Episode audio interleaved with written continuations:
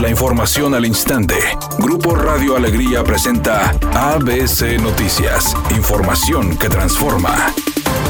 Los 10 gobernadores que se reunieron hoy en Torreón y que integran la Alianza Federalista amenazaron con no acudir a la próxima Conferencia Nacional de Gobernadores si no se toman en cuenta los temas que ellos sugieren, afirmó el gobernador de Coahuila, Miguel Ángel Riquelme. Hemos decidido ir juntos a la CONAGO con una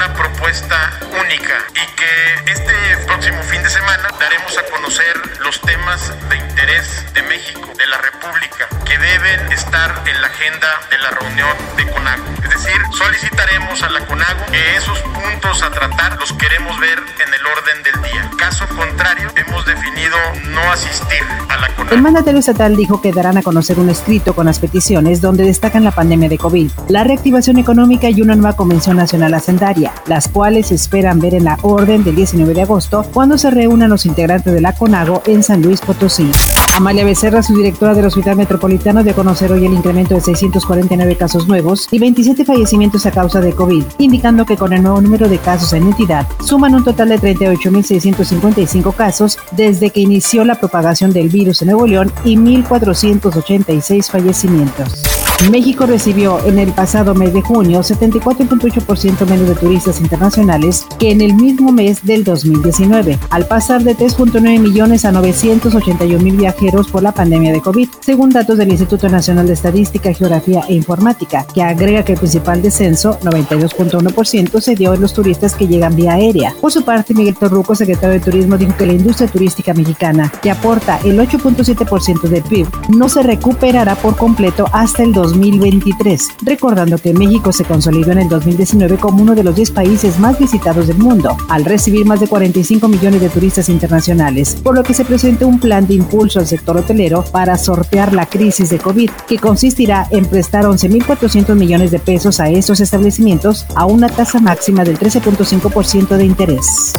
Editorial ABC con Eduardo Garza. Muchos no creen en el COVID-19. Andan por la calle sin cubrebocas, sin guardar la sana distancia y acudiendo a fiestas. Pero sí creen que las piedras del río Santa Catarina son milagrosas y que el agua que corre por ese lugar está bendita porque encontraron la estructura de la Virgen. La realidad es que en México ya han muerto más de 50 mil personas a causa del coronavirus y los hospitales ya se están saturando de enfermos por esta enfermedad. Así las cosas en blanco y negro. Esa es mi opinión y nada más. Luego de algunos altibajos en Rayados, Antonio Mohamed podrá contar nuevamente con Avilés Hurtado. El atacante colombiano se lesionó en la primera fecha contra Toluca y posteriormente estuvo ausente en los dos partidos siguientes. Sin embargo, ya se sumó al trabajo grupal y podría tener minutos contra Pumas este miércoles.